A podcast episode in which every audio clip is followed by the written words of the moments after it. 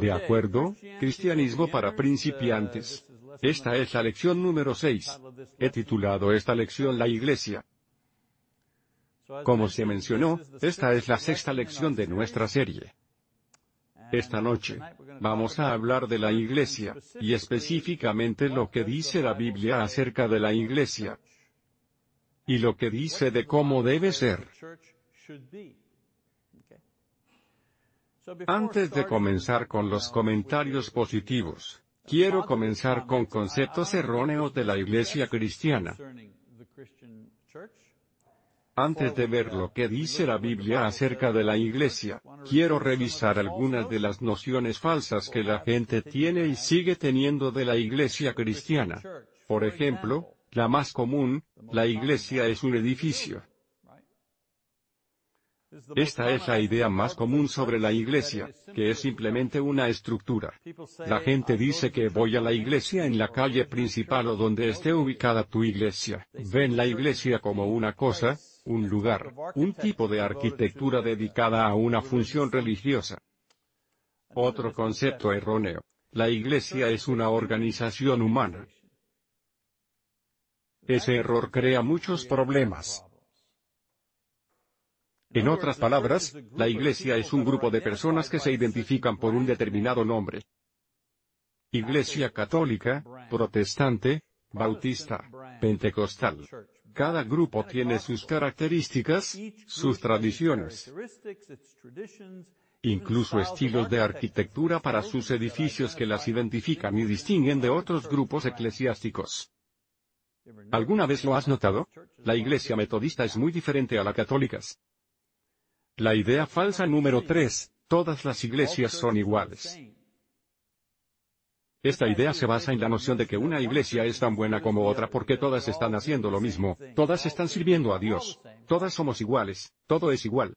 Es como McDonald's y Burger King, diferentes nombres, diferentes marcas, pero el mismo tipo de restaurante de comida rápida que sirven básicamente la misma comida. Cuando examinamos lo que realmente dice la Biblia sobre la Iglesia, vemos lo que realmente es y qué erróneos. Son esos conceptos. La forma más segura de tener la imagen correcta de la Iglesia es consultar la Biblia. Después de todo, el que comenzó la Iglesia cristiana, Jesús, y los que la establecieron en el siglo I, los apóstoles, están registrados en la parte del Nuevo Testamento de la Biblia. Entonces, si queremos saber sobre la Iglesia, tenemos que consultar el libro de origen para buscar información al respecto, que es la parte de la Biblia del Nuevo Testamento. Tratemos los conceptos erróneos primero, ¿de acuerdo? Regresemos un poco. La Iglesia es un edificio. Bueno, aunque la mayor parte del culto público de la iglesia tiene lugar en un edificio, incluso uno que tiene un tipo especial de arquitectura, el edificio en sí, como sabemos, no es la iglesia. El edificio de la iglesia es solo un edificio usado por la iglesia. Segundo error, la iglesia es una organización humana. Aunque la iglesia está organizada, no es como una organización humana. Uno de los mayores errores que cometen las iglesias es que piensan, y actúan y tratan de resolver problemas utilizando métodos de organización humanos.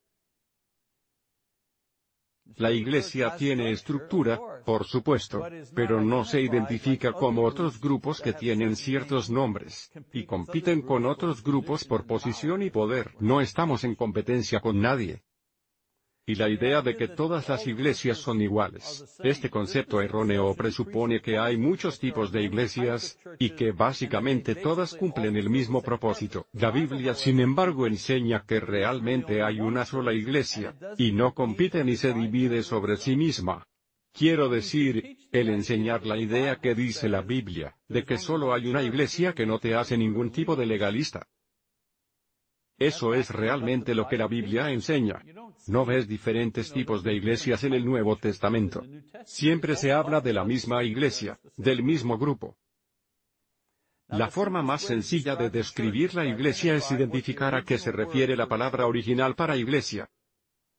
Sabemos, por supuesto, que el Nuevo Testamento fue escrito originalmente en el idioma griego.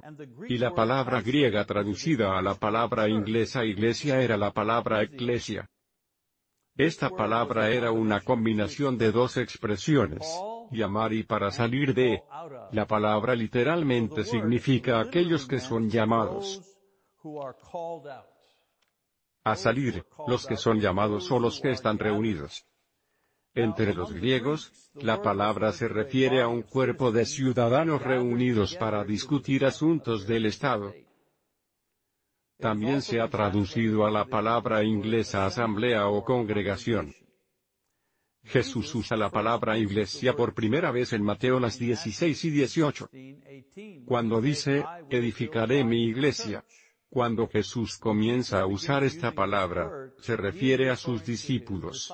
Y lo que hace es apropiarse de una palabra común, utilizada en ese momento, pero le da un significado especial. Él llamará a los discípulos, construirá su asamblea, edificará su congregación. Así que, desde el principio, la iglesia siempre se refería a la gente, no edificios, no organizaciones. Por supuesto, la iglesia no era solo una asamblea o cualquier reunión o congregación de personas. La iglesia, como la describió Jesús, era la asamblea de personas quienes eran discípulos de Jesucristo. O podrías decirlo de otra manera, la iglesia es la reunión de todos los que son salvados por la fe en Jesucristo. Esa es la iglesia. Esa es la iglesia que describe el Nuevo Testamento. La clave para entenderlo es que la iglesia está formada por personas que han sido salvadas y siguen a Jesús como Señor. En el libro de los Hechos, Lucas describe este proceso. Cuando relata cómo Pedro estaba predicando acerca de Jesús, su muerte y resurrección, y estaba animando a la gente a creer. Observa cómo Lucas describe la formación de la iglesia en este proceso. Vamos a leer un pasaje familiar. Por lo tanto, que toda la casa de Israel sepa con certeza que Dios lo ha hecho, es decir Jesús, Señor y Cristo, este Jesús a quien crucificaste. Ese es Pedro hablando a la multitud el domingo de Pentecostés. Cuando oyeron esto, fueron traspasados al corazón y dijeron a Pedro y al resto de los apóstoles, hermanos, ¿qué debemos hacer? Pedro les dijo, arrepentíos, y que cada uno de ustedes sea bautizado en el nombre de Jesucristo por el perdón de sus pecados, y recibirán el regalo del Espíritu Santo. Porque la promesa es para ti, y para tus hijos y para todos los que están lejos, tantos como el Señor, nuestro Dios llamará a sí mismo. Y con muchas otras palabras, testificó solemnemente y siguió exhortándolos, diciendo, sálvense de esta generación perversa. Entonces, los que habían recibido su palabra fueron bautizados. Y ese día, se agregaron unas tres mil almas. Entonces, noten cómo las personas se hicieron miembros de la iglesia según el Nuevo Testamento. Primero, el Evangelio fue predicado, la historia de Jesús, por qué vino, su muerte, qué significado tuvo, su sepultura, su resurrección, y sus instrucciones a sus seguidores. Así, se predica el Evangelio. Luego, los que creen expresan esa fe arrepintiéndose y siendo bautizados. Ellos son salvados, como Jesús dijo que estarían en Marcos las 16 y 16. Él dijo, aquellos que creen y son bautizados serán salvados. Pedro se levanta y predica y dice, sálvate a ti mismo de esta generación perversa. ¿Y qué hacen ellos? Pues se arrepienten se bautizan, exactamente las instrucciones que Jesús dio a los apóstoles en Marcos 16. Los apóstoles siguen esas instrucciones en el acto de las 2 y 38 cuando Pedro comienza a predicar. Y luego, muy interesante, dice que se unen. Dice, y ese día, se unieron alrededor de tres mil almas. Eso significa que en la multitud, tres mil de esas personas se acercaron y fueron bautizados. Se unieron, significando que se unieron a algo. Bueno, ¿a qué se unieron? Se unieron a la asamblea existente, la iglesia que ya había sido salvada. Así, la iglesia, no un edificio, ni siquiera una organización de pago a la que puedes unirte, sino un grupo de personas que han sido llamadas por incredulidad a la creencia en Jesucristo y se han reunido en un solo grupo. Ahora este grupo existe a nivel mundial. Las personas que han creído en Jesús, habiendo escuchado el Evangelio en mandarín, viviendo en China quienes fueron bautizados allí, y que nunca vendrán aquí probablemente. Junto con las personas que están en Nigeria, que oyeron el Evangelio y se bautizaron, junto con la gente en Nueva Zelanda, y Uruguay e Islandia y Nueva York y Oklahoma. Todas estas personas, diferentes idiomas, diferentes culturas, diferente origen, todos hicieron lo mismo con respecto al Evangelio. Creían que Jesús era el Hijo de Dios, y expresaron su fe arrepintiéndose de sus pecados y fueron bautizados. Toda esa gente en todo el mundo quienes no se conocen pero han obedecido el Evangelio, se han convertido en parte de la iglesia. Se unieron a la iglesia. Y luego, por supuesto, en una escala más pequeña, los cristianos que se reúnen en una congregación local, en varios lugares para la adoración y el servicio, estas personas son también la iglesia en su nivel más básico. Sin embargo, la iglesia en la Biblia se refiere a aquellos que son salvados por la fe en Jesucristo, y que obedecen su palabra como fieles discípulos, y esta es la iglesia, incluso si se encuentran en un edificio elaborado en algún lugar o si se encuentran en la sala de alguien. Se llaman de una manera. O solo usan el término cristiano o discípulo. Si eres un fiel seguidor de Jesús, has estado automáticamente en su iglesia, su asamblea, su congregación. Eso no es exactamente lo que mucha gente piensa o enseña. Mucha gente dice, bueno, si no eres parte de nuestro grupo, entonces no cuentas, no eres parte de eso. Pero no somos nosotros los que hacemos los criterios de quién se une a la iglesia. Jesús ha hecho ese criterio y nos lo ha dado en el Nuevo Testamento. Y nota que agrega, el Señor añade. Nosotros no añadimos. Ahora bien, aunque el concepto básico de la Iglesia es simple, cómo funciona y el papel que desempeña en el plan de Dios, es complejo, y es una cosa majestuosa. La gente dirá, yo soy un creyente, pero no necesito la Iglesia. Cada vez que alguien me dice eso, oh sí, pero no necesito la iglesia, no es importante. De la única cosa de la que estoy absolutamente seguro por lo que dijeron es que nunca han leído el Nuevo Testamento. No lo han leído cuidadosamente. Cuando dicen cosas así, en el Nuevo Testamento, hay literalmente docenas de metáforas utilizadas para describir la iglesia, y cómo Dios ve su posición y atributos.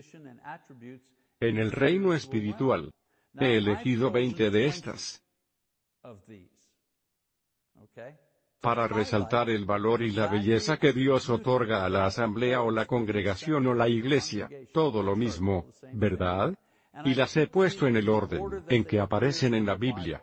Y no voy a explicar cada uno, solo voy a enumerarlos y leerlos. ¿De acuerdo? Los primeros cinco, imágenes de la iglesia en la Biblia, reino de los cielos. Mateo 3.2.2, reino de Dios, Mateo las 6 y 33, iglesia de Dios, Hechos las 20 y 28, iglesia de Cristo, Romanos las 16 y 16, campo de Dios, 1 Corintios 3.2.9. Todas estas expresiones, metáforas para la iglesia,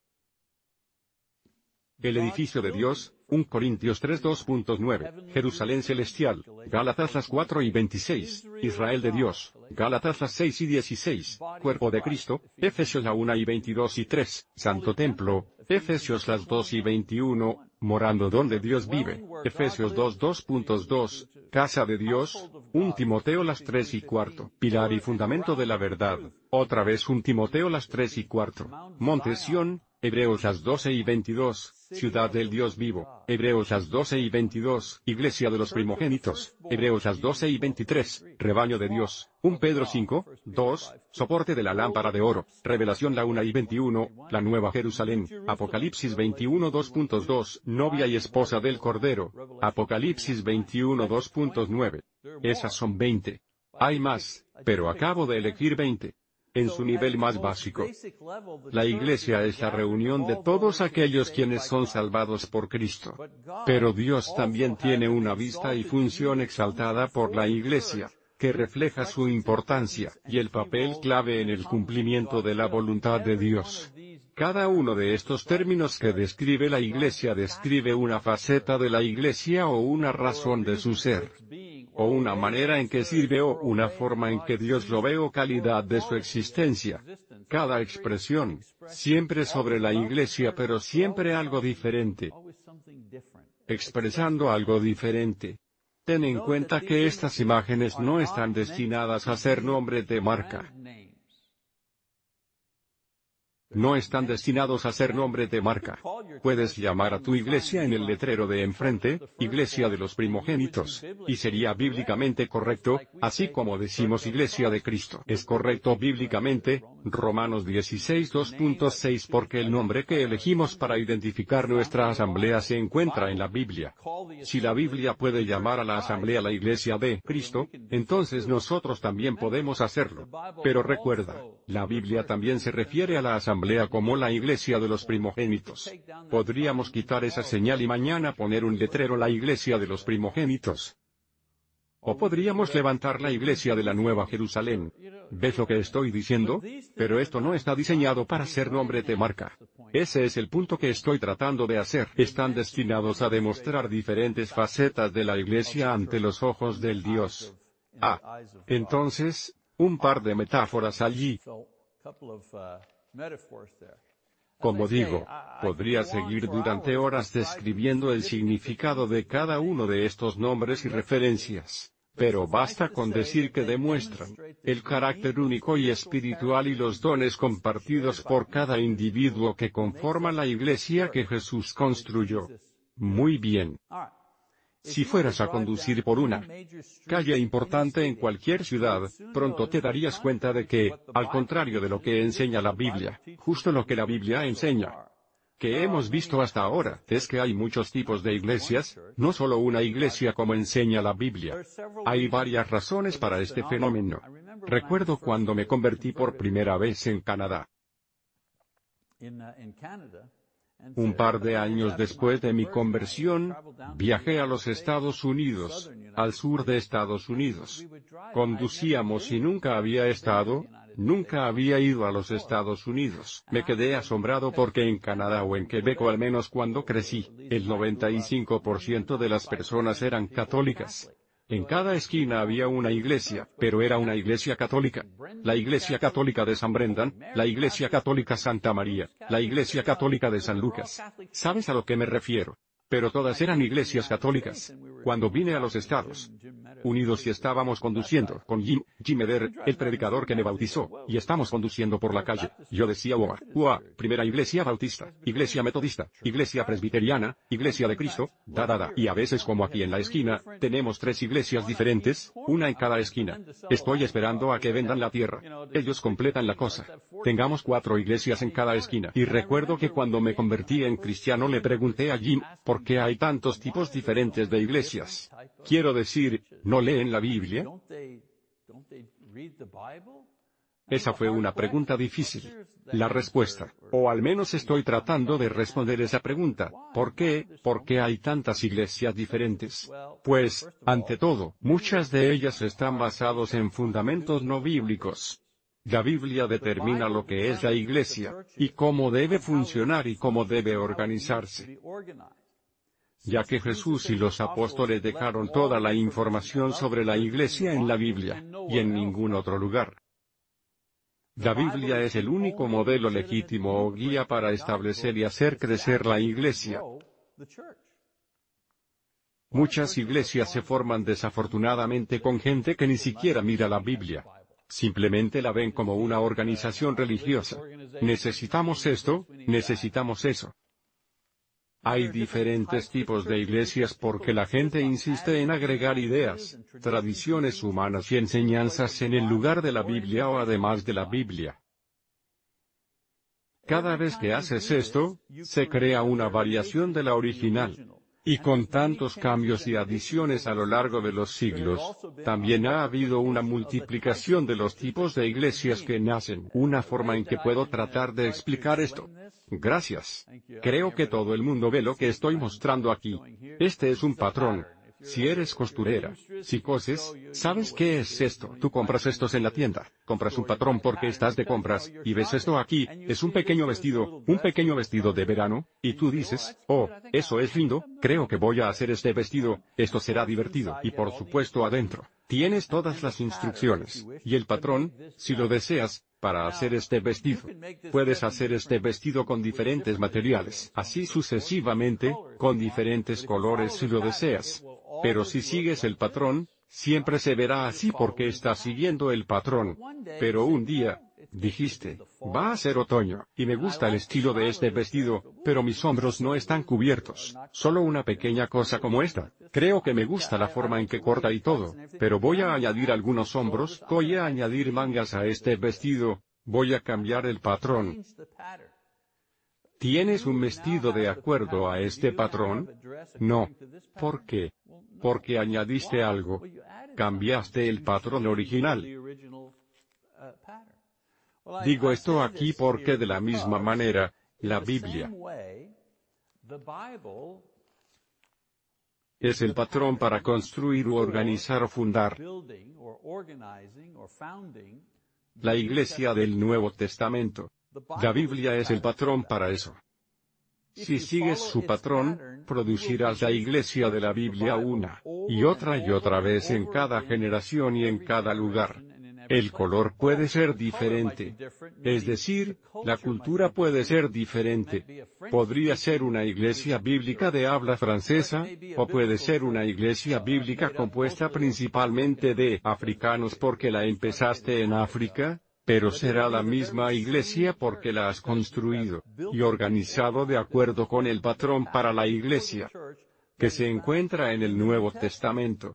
Sin embargo, si te desvías, crearás variaciones.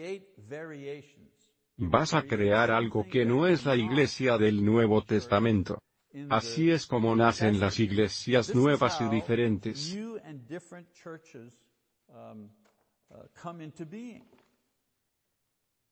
tienen una iglesia que está diseñada con un patrón que encontramos en el Nuevo Testamento, y luego viene alguien dice, creo que ya no deberíamos hacer esto, ¿es realmente necesario el bautismo?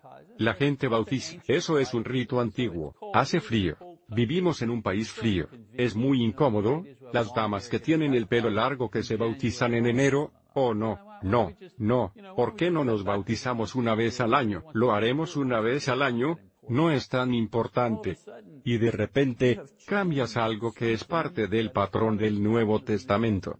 Ahora tienes una iglesia que no bautiza a la gente, o tienes una iglesia que enseña que ese bautismo no es tan importante.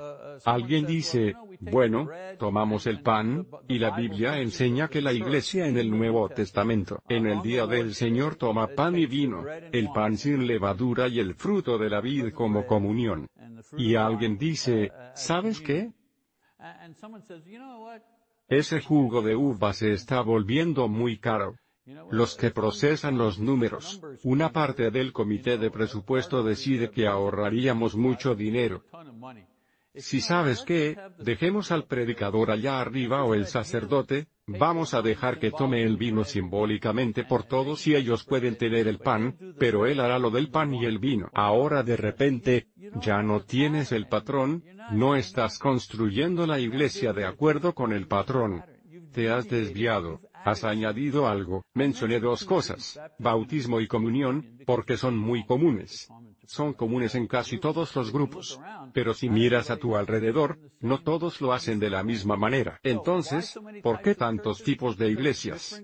Porque los diferentes grupos comienzan a cambiar el patrón original, y terminan con algo que se parece un poco a la iglesia, pero no la iglesia que se describe en el Nuevo Testamento. Otra razón de que haya tantas iglesias, es que la gente no está de acuerdo con el significado de la Biblia. No es algo que a los cristianos les gusta admitir, pero a menudo hay desacuerdo sobre el significado, y la aplicación de ciertos textos en la Biblia. Lamentablemente cuando dos grupos no pueden ponerse de acuerdo sobre cómo interpretar o poner en práctica una cierta enseñanza o pasaje de la Escritura, ¿qué hacen? Forman dos grupos diferentes para promocionar su punto de vista. Ahora tienes división, tienes dos tipos diferentes de iglesias. Estos grupos separados a menudo crecen en iglesias separadas con diferentes identidades, diferentes tradiciones que tienen poco que ver el uno con el otro. Es por eso que tiene cientos de diferentes tipos de grupos reclamando ser la iglesia pero con diferentes prácticas, y puntos de vista en una variedad de temas. Creo que Jesús conocía suficiente sobre la naturaleza humana para saber que este tipo de cosas eventualmente sucederían. En la iglesia que estaba creando durante su tiempo en la tierra. Es por esto que al principio de la formación de la iglesia, como él llamaba a los primeros discípulos, oró por la unidad entre sus seguidores.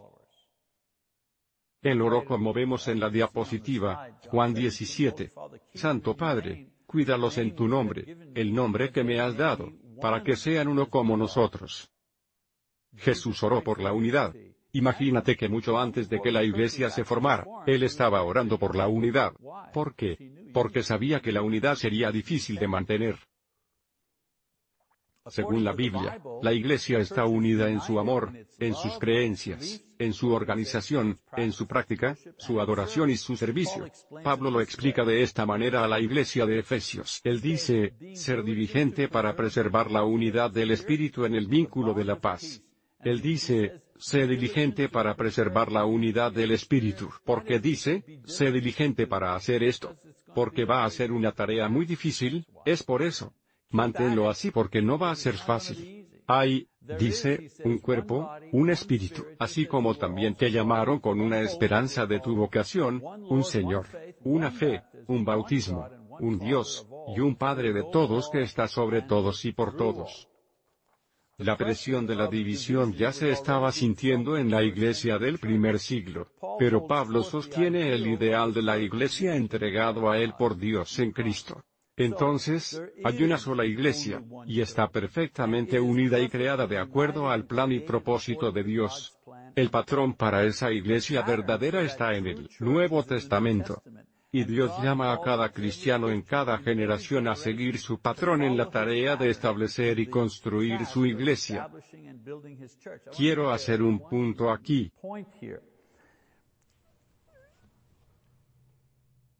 Cuando digo el patrón para la iglesia del Nuevo Testamento, no estoy diciendo que la iglesia en Corintio que leemos era el patrón para la iglesia del Nuevo Testamento.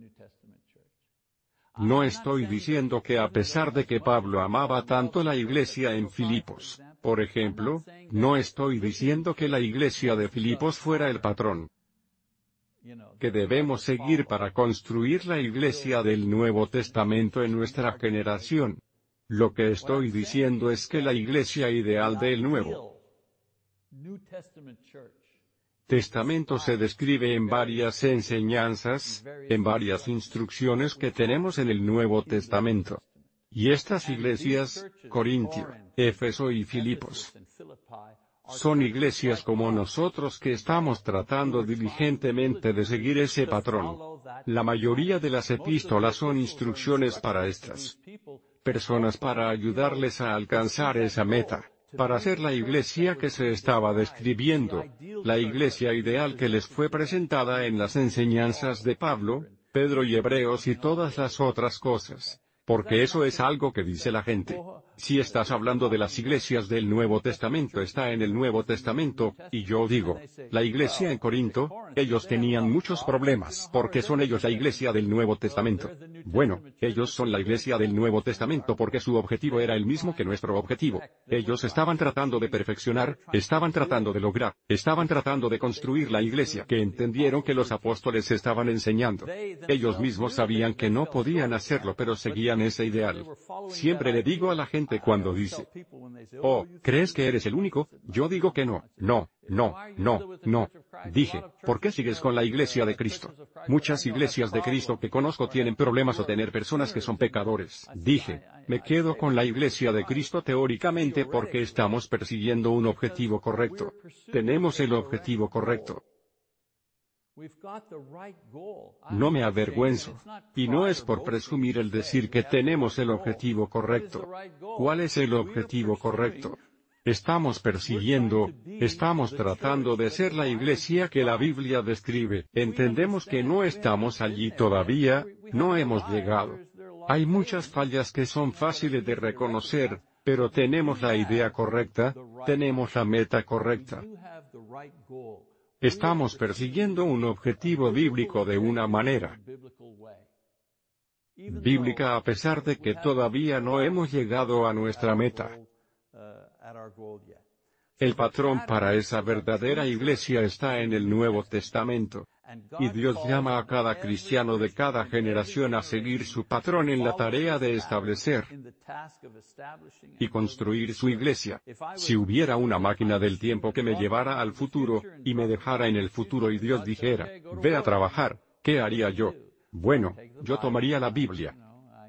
Intentamos establecer una iglesia del Nuevo Testamento en él año 2325 usando las herramientas y los recursos disponibles en el año 2325. Pero mi objetivo sería el mismo que en 2019, el mismo que en el año 64. Siempre el mismo objetivo, tratar de construir la iglesia del Nuevo Testamento usando el patrón del Nuevo Testamento. Bien. Una de las cosas que más me preguntan como ministro es qué tipo de iglesia es la iglesia de Cristo. Yo sirvo a una congregación aquí, y las personas son invariablemente curiosas, y ansiosas por averiguar qué tipo o en qué denominación yo y mi iglesia encajamos.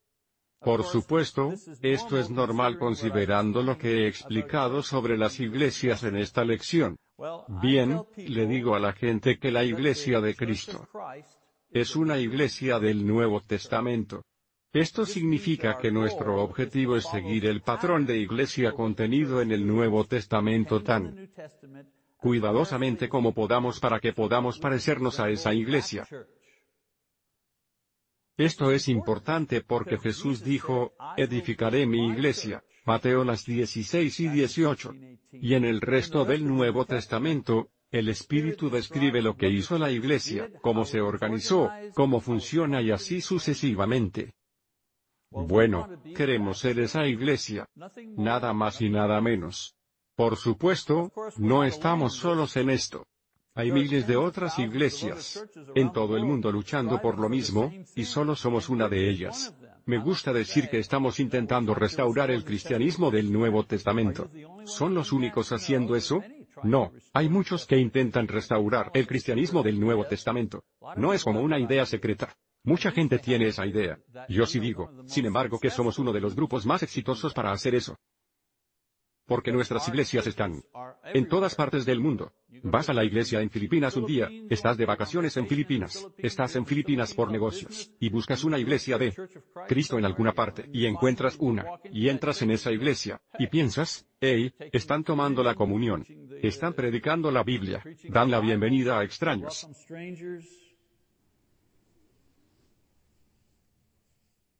Ahora aquí está la pregunta, ¿ya logramos nuestro objetivo de convertirnos en el modelo perfecto? Claro que no. ¿Y por qué? Bueno, todavía no entendemos todo de las escrituras, y no siempre estamos de acuerdo con nuestros hermanos y hermanas en todo, y somos pecadores y personas imperfectas quienes no siempre hacemos lo que entendemos. Pero aquí está la motivación y el estímulo para seguir adelante. Este es el objetivo correcto para apuntar en lo que se refiere a la iglesia, usando solo la palabra de Dios para producir la iglesia de Dios. Esto es lo que hace una iglesia del Nuevo Testamento como es diferente a otras iglesias. La gente dice, ¿en qué eres diferente de la iglesia al otro lado de la calle? Nuestros amigos en la Bautista, primera iglesia bautista, ¿cómo somos diferentes a ellos? Esta clase que estoy dando esta noche, ellos no tienen esta clase, Esta clase no se enseña allí. Y no los estoy criticando, solo te digo que esto no es un objetivo teológico de nuestros amigos al otro lado de la calle o nuestros amigos al otro lado de la calle. Este no es un objetivo teológico de ese grupo. No articulan la idea de que uno de sus principales objetivos es establecer la Iglesia según el Nuevo Testamento. Eso no es algo que sea parte de su conversación religiosa. Entonces, cuando visitas una iglesia de Cristo, date cuenta de que estás en una asamblea que trata de apoyar todas sus enseñanzas, y prácticas con las enseñanzas y prácticas de la iglesia, encontradas en el Nuevo Testamento. Sin adiciones, sin cambios. Creemos que esta es la única manera para lograr los tres objetivos principales de la iglesia dados por Jesús. Meta número uno, alcanzar y salvar a los perdidos, Mateo 28. Meta número 2, edificar su iglesia, Mateo las 16 y 18. Pero aquí está la clave, construir su iglesia a su manera. No edificar la iglesia a mi manera, sino construir la iglesia a su manera. Y nos ha dado instrucciones de cómo quiere que se haga eso. Y en tercer lugar, crear y mantener la unidad en la iglesia. Así que, si no estás en la iglesia, por supuesto que aquí conozco a casi todos, pero la gente que mira en línea, si no estás en la iglesia, no te unes a la iglesia. El Señor te agrega a la iglesia cuando respondes al Evangelio a través del arrepentimiento y el bautismo. Bueno, una sola lección sobre la iglesia. No es mucho. Pero quería subrayar la idea de quiénes somos en la iglesia de Cristo. Somos iglesias del Nuevo Testamento tratando de establecer la iglesia del Nuevo Testamento según las enseñanzas del Nuevo Testamento. Fácil de decir, fácil de decir, no siempre fácil de hacer. Pero al menos ese es nuestro objetivo. Muy bien. La siguiente lección que sería la última en esta serie. El cristianismo para principiantes, será el estilo de vida cristiano. Bien. Esa es la lección para esta noche. Gracias por su atención.